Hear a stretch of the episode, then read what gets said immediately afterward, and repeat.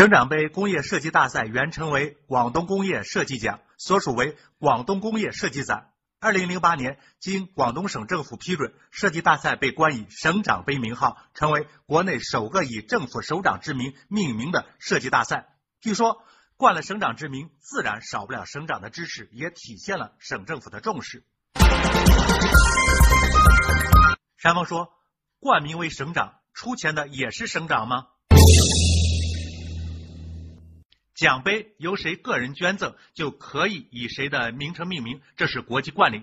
所以在当前的形势下，用公款资助、用职务命名，明显不合适，本身就容易让公众产生歧义。何况省长和省政府对工作的态度，应该从工作本身出发，不能凭个人爱好做取舍。